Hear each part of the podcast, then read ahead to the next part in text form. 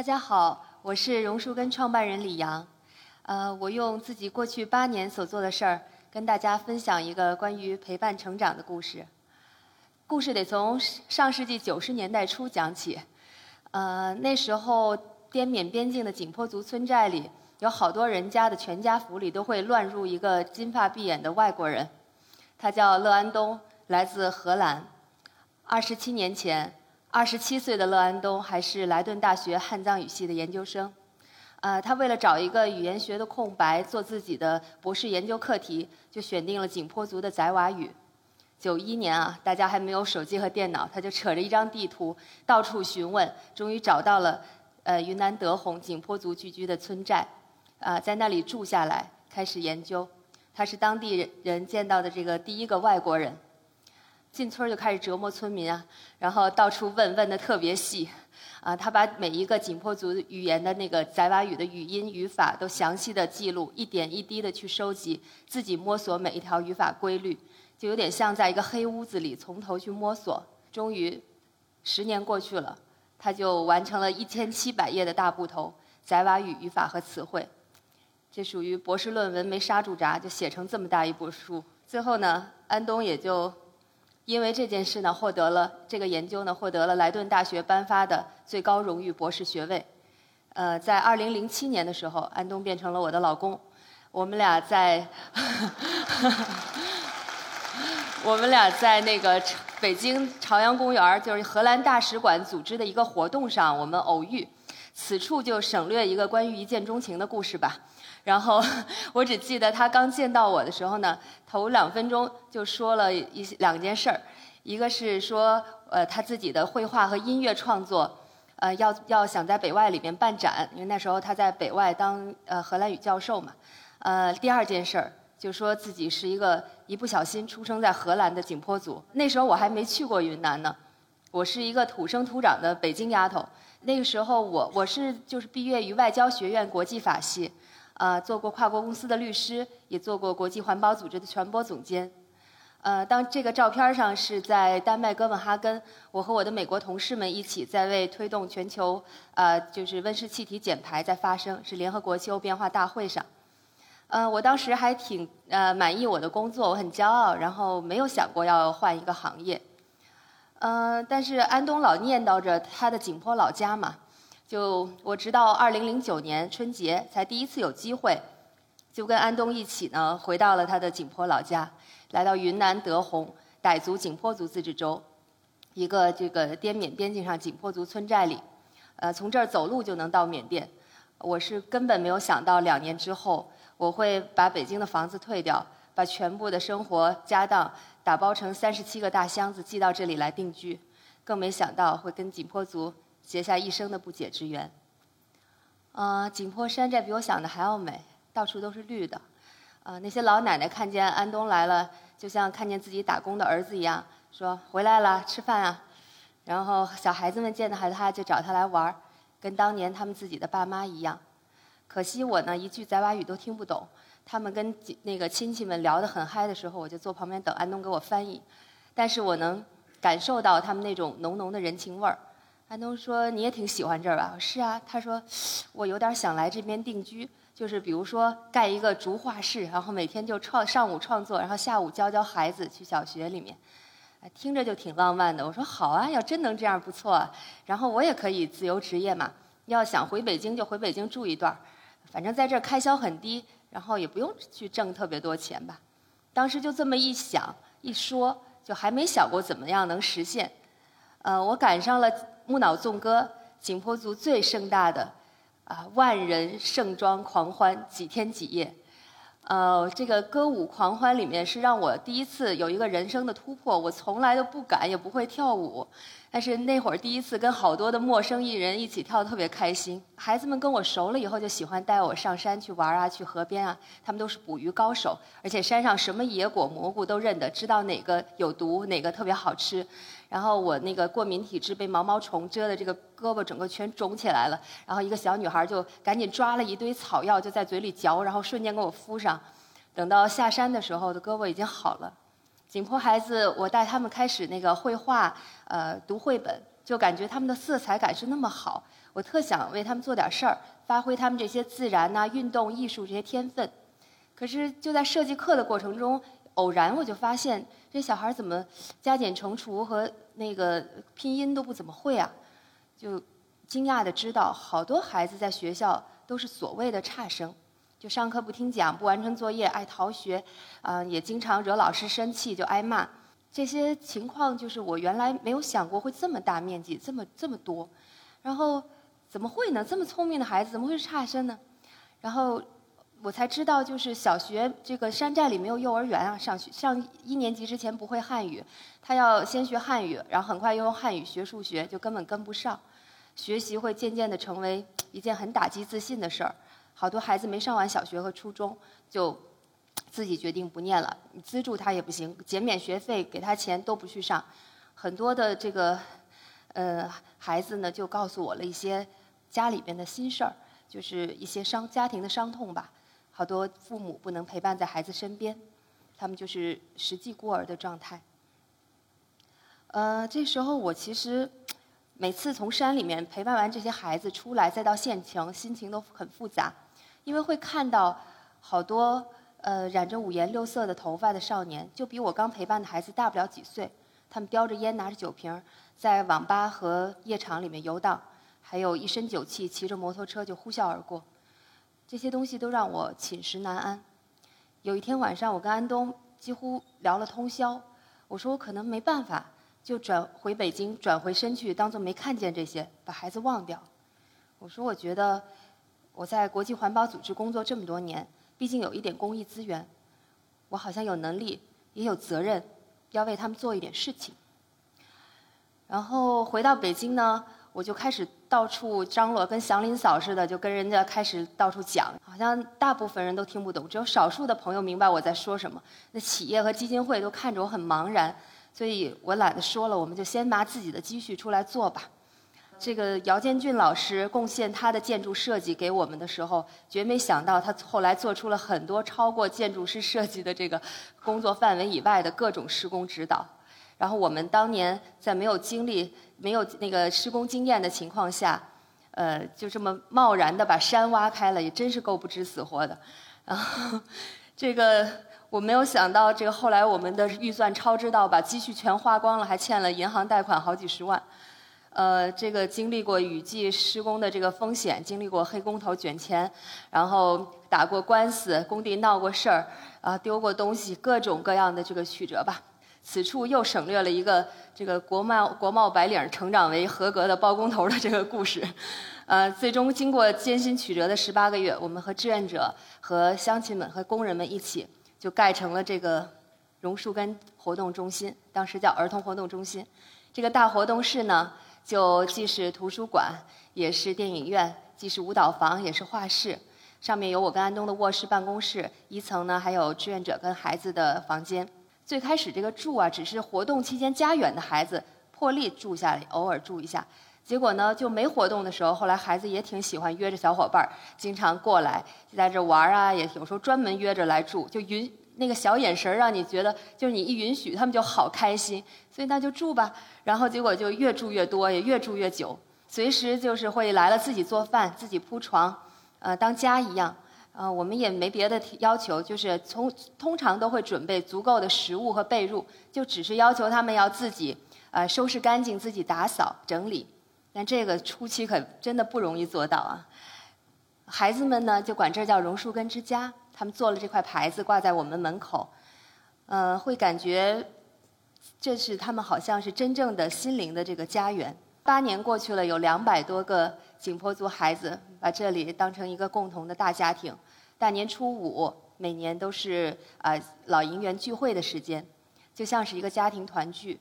我特别是想约那些平时已经长大了出去打工不怎么在，只在 QQ 群、优微信群里活跃的这些孩子，能够真的聚回来看看，就看看他们还好吗？在外面打拼有些什么不容易？大家互相诉说和彼此支持一下，看看榕树根还能给什么帮助。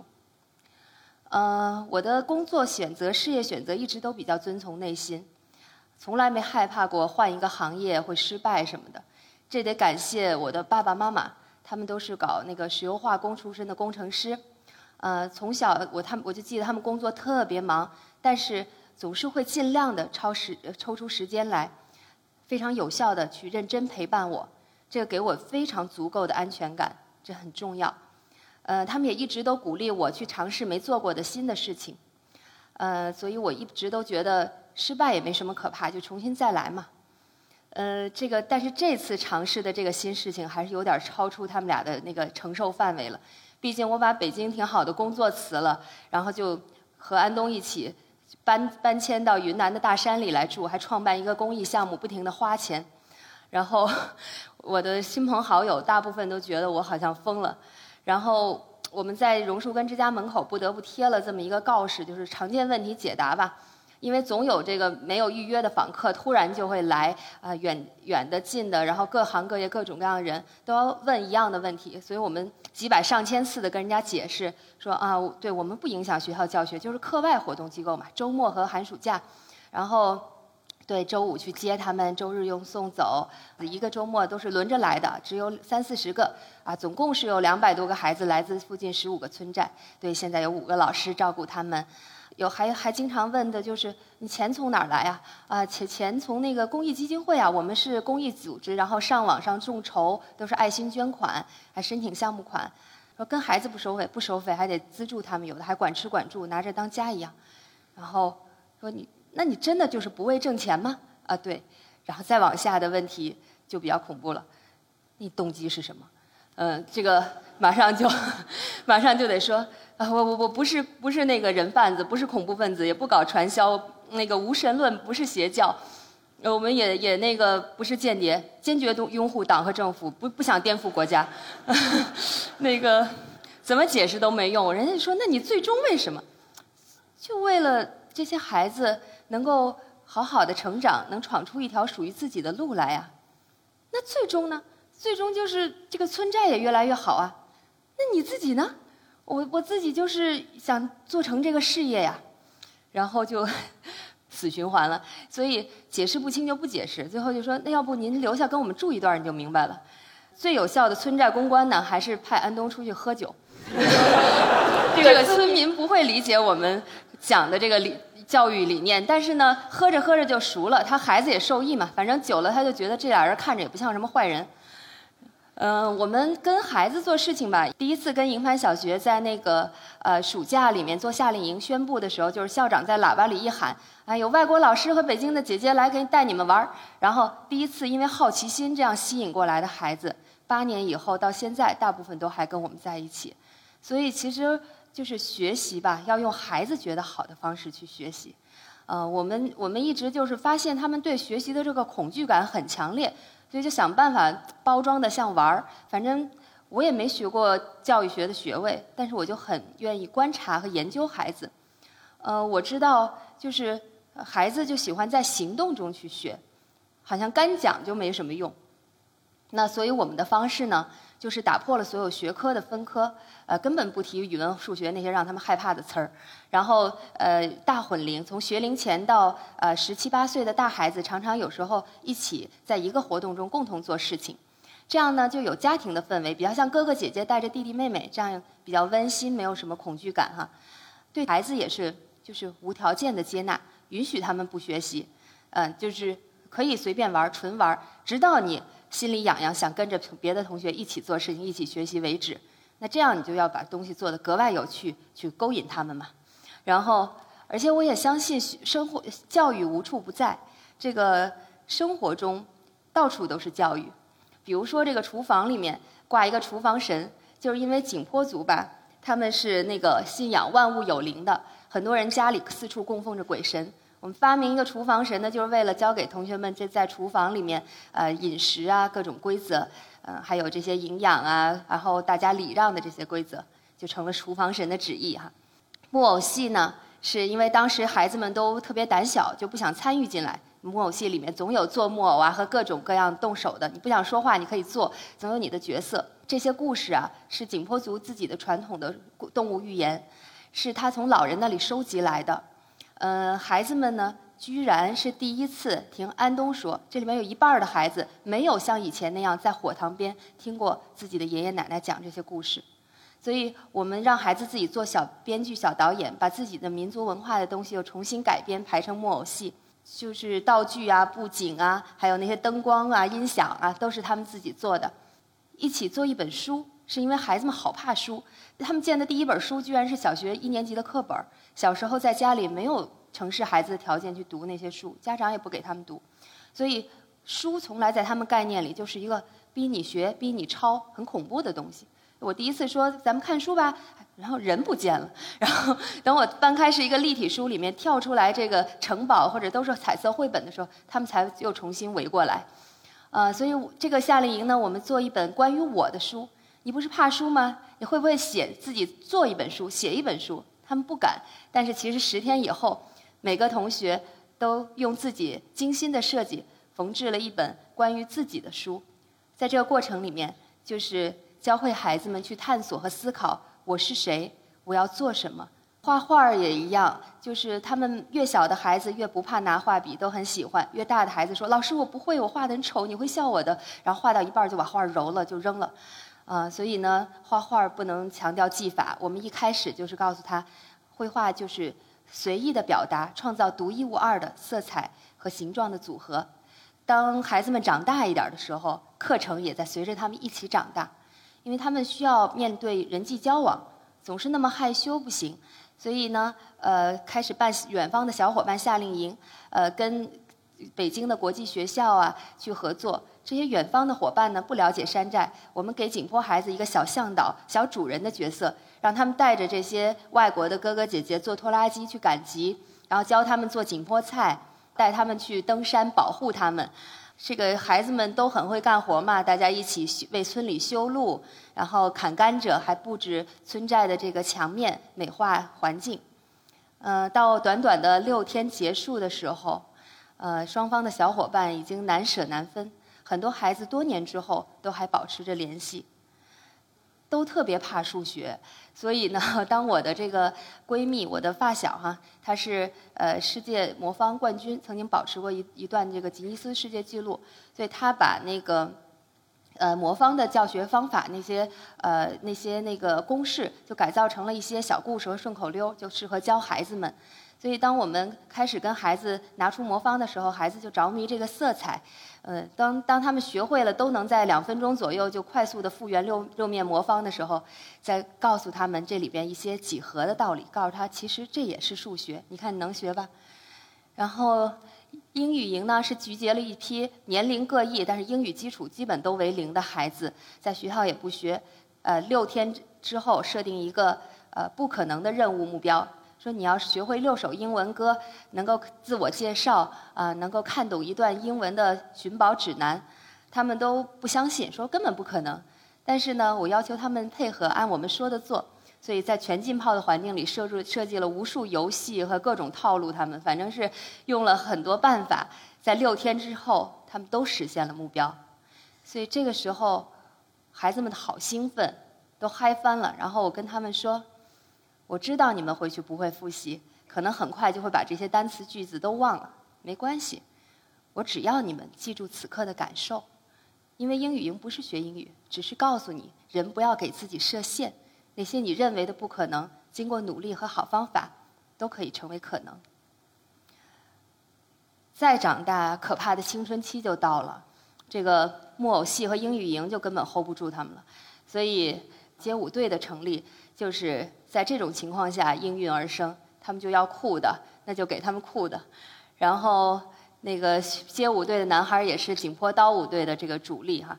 呃，现代的东西跟他们自己民族的东西毫不矛盾，都可以完美的结合，而且他们还可以产生美妙的这个融合和创造，创作自己的景颇街舞。就是这些这些景颇族应该说是他们是最后的猎人了，因为自然山林越来越少。但是每个景颇男孩还是习惯性的会拿起弹弓去打鸟。那么我们这个观鸟课就告诉孩子：你请你放下弹弓，拿起望远镜和相机，这些鸟可以一直存在在自然里。登山也是他们长项，身体特别灵活矫健。但是在登山专业登山训练的那半年里，他们学会的不是登山技巧，而是团队合作、时间意识、危险的体察和防范，还有不离不弃。当孩子们再长大的时候，就该走出去看看了，因为早晚要外出工作嘛。他们需要把外面的世界装在心里，好好的去思考和理解，也需要把自己展示在世人面前。所以，当一五年做北京游学的时候，主题叫做“第一次走出大山的小艺术家”，他们才是呃整个事件的中心。这场展演是孩子们自己准备了十多个节目，啊，邀请来几百个社会各界的宾客去来看孩子们的画展、他们的影展。这个很多朋友来之前，呃，来的时候都跟我们说哈，说我以为我是来做一个慈善，帮助大山里面的弱势群体，但是没想到看完他们的展演，我觉得很受震撼。他们对歌舞的那种热情，让我觉得我生活里面的那些困难都不算什么了。北京游学后面的这个呃这个行程吧，大部分都是跟未来的职业教育准备有关。让他们提前看看梦想中的职业在现实中长什么样子，跟艺术家互动，一起画画，去跟乐队的人聊聊乐队的工作，然后去跟专业的街舞社、街舞老师们去交谈，或者是了解海洋馆驯兽师是什么样的状态。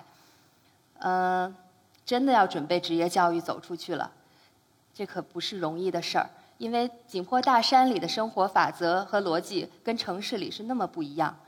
呃，景颇人通常是通知五九点，呃，通知九点到十点半还没出门这个叫景颇时间。然后孩子们呢，跟人际交往的这个边界也是，就是其实一个村的人，大家谁互相拿人家东西用着都不算什么，但是在宿舍里可就招人烦了。所以我们会用戏剧模拟的办法，模拟好多的他们场景，还有未来他们可能在城市里遇到的误解或者是伤害。比如说，人家常常说：“哟，你这么黑，从哪儿来的呀？”什么这样的话，很刺痛别人的。啊，还有就是，听说你们都特能歌善舞吧？跳一个给我看看。什么这样的，对他们说者无心，但是对他们是很大的这个刺激的这些事情，我们都提前的用戏剧表演给演出来，让他能够承受，能够知道怎样去面对。还有甚至是各种骗子的套路啊。然后，性教育也是特别重要的。他们要出去职业教育之前，要知道。一些两性相处相处的法则，呃，关于怎么样才能追到你心仪的异性啊？关于怎么样才能够呃拒绝那些不想发生的性行为啊？这是模拟在这个酒吧互撩的这个场景哈。然后，呃，准备好了，就该该到出去学职业技术的时候了。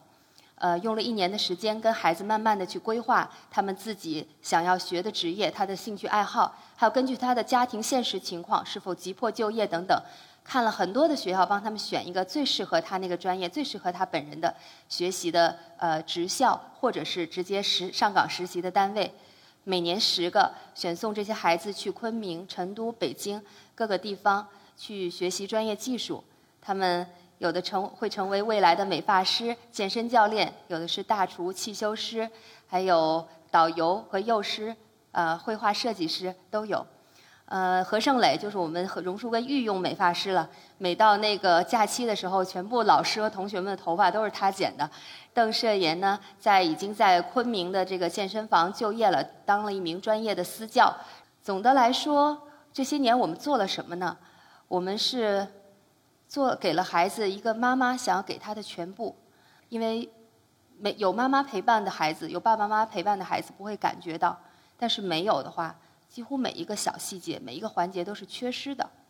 我他们就像我们培育的小苗，你是不忍心看到你投入那么多精力的培育的一个小苗，会因为某一个缺失，突然就遭受霜冻，就就折掉了。所以，当你发现。有一个重大的缺失的时候，只能硬着头皮补上去，结果就做的特别的全。为什么他们的爸爸妈妈不能陪伴在身边呢？在过去的六十年里，从火塘织锦到现在的智能手机，景颇族就像电视剧快进播放了一样，经历了人人类历史上可能几百上千年的这个快速发展的历程。嗯，年轻人心里会遭受很大的挑战。现代社会进不去，传统的生活也回不去。在你特别失望、沮丧、失恋、失学、失业的时候，如果你你生活的环境正好是靠近缅甸边境，有廉价的毒品，这种时候就特别容易做出愚蠢的选择。不。光是毒品，还有酒精、赌博等等这些地东西。其实，在各个地方、各个少数族裔、呃原住民地区、美国的印第安人等等各个地方都会有相似的问题，只是不同的表现形式。当这些孩子们遇到挫折的时候，是需要有人给他疏疏解呢，还是他会将手伸向酒瓶和毒品，就学着家里面的人一样，去受这个原生家庭的影响，让不良的这个嗯状况不断的代际传递呢？我们很想在中间做一个阻隔，虽然知道力量非常微小，但也在尝试。在榕树根的夜空里面，总是飘飘着很多沉重的心事。爸爸被抓了。哥哥复吸了，妈妈伤心的忍受不了，就走了，再也不回来。所以，当有这些心事的时候，孩子们通常是憋在心里不会说的，因为在环在村寨的环境和在学校都没有什么机会去谈论这些，就好像一切不存在。孩子也会若无其事，在发生事情的第二天就正常的去上学，正常嘻嘻哈哈，好像他没事儿，就觉得他好坚强。但是这些东西淤积在那里是不会自然消散掉的。到了青春期，这种压抑越重的孩子越会有严重恐怖的爆发。他们会经常做出明知道是最差的选择。所以我们会经常做有座谈这样的谈心会，就是大家一起说出自己的心事，产生一个共情，互相支撑和理解。有时候是一对一的谈话。有时候孩子会说的非常非常的沉重，不想说下去。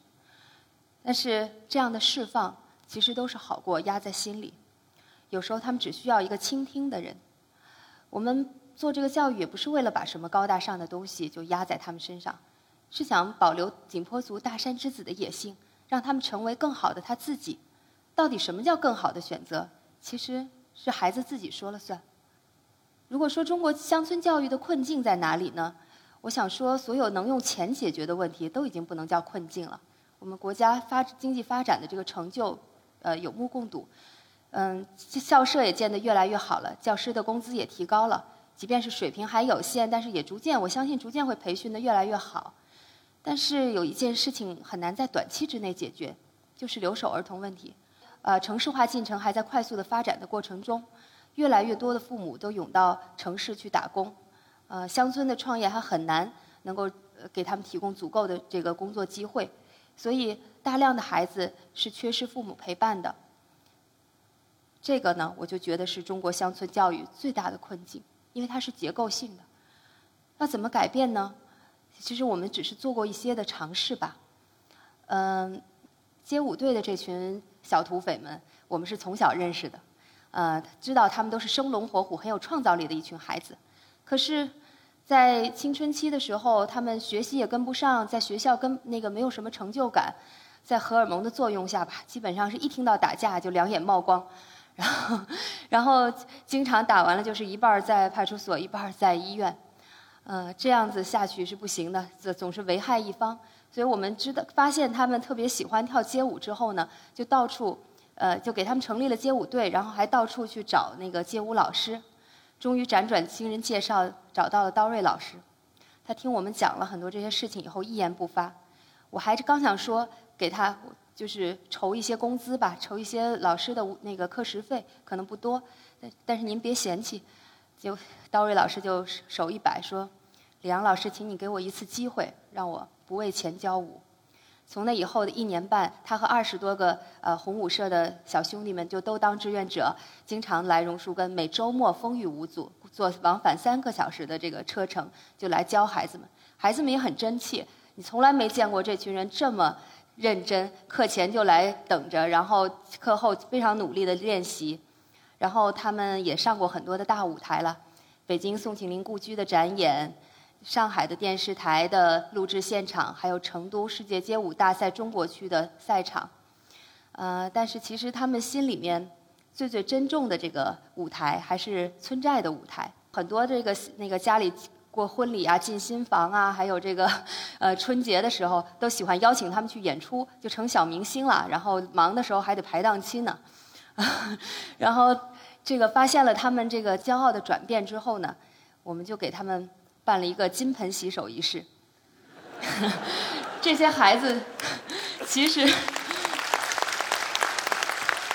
这些孩子其实是很在乎在乡乡亲们面前证明自己、扬眉吐气的，让大家刮目相看，金盆洗手，然后发表洗手誓言，啊，基本上都说我要去戒烟，然后我要少喝酒，呃，那个不再欺负别人了，不打架，然后那个呃，说出自己的梦想，要当街舞老师，要做生意，当老板，呃，还有一个孩子说，呃，我想把我们的村寨建设成一个没有毒品的寨子。呃，当街舞老师不用再过来的时候，他们就自己练习，并且还能教小弟弟妹妹们，他们成了街舞老师。但是长大不容易，即便是金盆洗手之后，还出过好多事儿。孩子们在这个不良的影响之下，经常有反复和曲折。但是街舞队这样一个成长共同体的意义，它不仅是让他们一次说了就做到，其实它是让为了让孩子们成为一个不离不弃的这么一个团体。每当有一个孩子做傻事儿的时候，兄弟们会把他拉回来，不让他坠落。家风呢，是一个从小就非常突出的一个小学霸，他爸爸妈妈对他也很好，家庭也很幸福，呃，是把想把他送去怒江一个重点学校去学习，脱离开不好的环境。可是就忽略了他是小学刚毕业，才十二岁就要独立去远方求学，要独立生活。他一下从班里的前几名。到了最后一名，第一次考到零分，就很伤心的给我打电话。他怎么都追不上那些功课，然后觉得好孤单，没朋友。所以怎么要回来呢？父母都会说：“你怎么那么不坚持？我们用了那么多努力把你送去的，再坚持一下嘛。”他他也说不明白自己遇到了什么问题。所以当他一年之后，各种努力的违反校规，终于成功的被开除回来之后呢？他整个人都是蛮颓废的，嘻嘻哈哈的，就不想面对真实的问题。我们给加封了很多角色，包括让他当舞蹈队长，包括当他发现他喜欢做做服装的时候，发给他缝纫机和彩布。嗯，有的时候也会坐在一起长谈很久很久。渐渐的，加封就从自己善于做的事情当中逐渐找回了自信，又回归了原来那个古灵精怪又快乐的加封。他的领导力也蛮强的，然后带着同学们做好多事儿。包括他想要带着女孩子们一起成立景颇工服装工作室，去呃把景颇衣服开网店在网上卖。所以家峰因为他呃执着的追求艺术梦想和这个工作室的这个公益创想，获得了联合国呃妇女署颁发的女童行动奖。他在北京领奖。现在呢，家峰就考上了云南艺术学院附中，就读于昆明。家里的墙上到处都是他绘画的习作。这是一幅最最近家风的近作吧，他自己阐述的创作意图是说，木脑赤洞和犀鸟算是我们景颇族的图腾了，但是那些罂罂粟花却是夺走我们灵魂的东西。三个大厨在昆明学成了，就很想，啊，其实才是高一暑假毕业吧，但就是就迫不及待的想向，呃，乡亲们展示自己的成果，于是他们就自己啊策划了一个宴席。做了五六桌去款待家乡村父老哈，然后他们很紧张的前一天就做各种做预算呐，去采购啊，准备，当天累得满头大汗，啊，生怕那个奶奶们觉得不好吃。结果，当他们把精美的摆盘和一些新式的菜品端到桌上的时候，很多的奶奶都热泪盈眶。有一个老奶奶就举起酒杯跟我们说了好多话，她平时从来都是沉默寡言的。这一次，她就像发表一个演说一样，她说：“如果不是你们在这儿，这些孩子早成了大烟鬼。他们就会像我的儿子一样，现在还住在牢里面。所以，奶奶其实不识字，一句汉语也不会。然后，她没上过学，但是她比很多上过许多学的人都更懂我们到底在做什么。职业教育，大家不应该对她有偏见，因为教育是实用的，为生活而服务。嗯。”我们的职业教育计划呢，还被省教育厅列为一个优秀案例，列在他们的证言报告的优秀案例里面。我们能够帮助孩子，是因为有许多许多的志愿者，不断的在对孩子进行各种各样的心理支持。非常感谢一百五十多位散布世界各地的志愿者，实地或远程的为我们提供帮助。那甘翁也是跟我们一起并肩作战了三年的景颇族同事。他还在我们的公众号上开了一个专栏，用非常个人的视角去讲述景颇的各种故事，讲得非常生动。公益创业就像逆水行舟，非常的艰难。但是我们就希望，呃，广大的公众能看到公益人的时候，不要嘲讽或把他们当怪物，其实就是机缘巧合，做了一些自己的人生选择。我们每个人可能不一定有机会去全全职做公益，但其实公益就是关于每个人做一小点。呃，也许是支持一个公益组织，也许是花时间做志愿者，也许都没有，但只是转发和关注这些孩子真实的需求，真正尊重他们，而不是去消费他们。仰望星空的时候，我们一直觉得未来还是很有希望的，因为像妇儿工委啊，很多这个政府部门都已经看到了乡村孩子呃需要留守儿童需要陪伴这件事情，呃，国家已经开始在各地去兴建类似的儿童之家了。不会跟我们做的一样，但是我觉得我们，呃，用了八年时间，跟这两百个孩子积累的第一手的案例，是可以给很多很多的同行、各地的做乡村教育的人一点启发。当初我们决定离开北京来这里创业，做这样一件事儿，不就是因为受到了这种笑容的打动吗？我们一直想把孩子们这种笑容能够留下去。如果这么好的孩子，后来变得不快乐了，学坏了，那我觉得那是我们全社会对他们共同犯下的罪。寒门贵子就是一个没有意义的讨论，因为穿越社会阶层从来都是很困难的事情。我们帮助榕树根的孩子，不是想让他们都出人头地，而只是想让他们按照自己想的方式去生活，能够主宰自己的生活。我想，如果说他们有什么不一样，那就是，无论生活对他们再残忍、再荒诞，他们都有本事报一个微笑。榕树根的孩子还在长大，故事只能越来越精彩，未完待续。